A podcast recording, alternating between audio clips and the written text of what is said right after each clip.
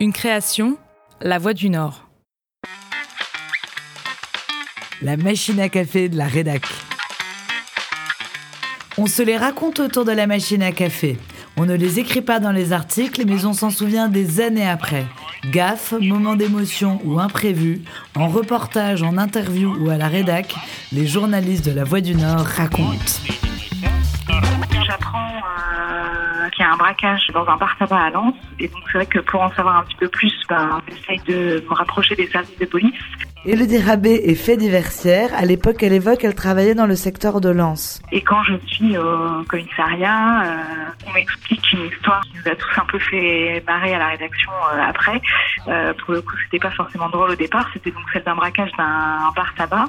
Et en fait, un homme qui euh, s'est rapproché du bar tabac avec euh, une écharpe sur le visage et des lunettes de soleil, qui se présente euh, avec ce qui ressemble à une arme, mais en fait qui n'en sera pas une, mais et qui réclame la caisse. Sauf qu'il est tellement bien caché que tout le monde le reconnaît et que tout le monde nous dit ah mais c'est JC parce que le braqueur, le braqueur était un client régulier des lieux. Donc il est très vite démasqué et donc il s'en va, euh, mais il s'en va en plus clopin clopant parce que il avait l'habitude de boiter. Donc autant dire qu'il a été euh, tout de suite reconnu et qu'il est reparti bredouille. Bon alors il a été euh, très vite interpellé euh, ensuite. D'ailleurs je l'apprends en allant en commissariat qui est qui est en garde à vue. Donc voilà, mais c'est vrai que c'est le genre d'histoires qui peuvent, euh, qui sont à la base pas très drôles, mais qui peuvent devenir insolites euh, quand on traite des faits divers.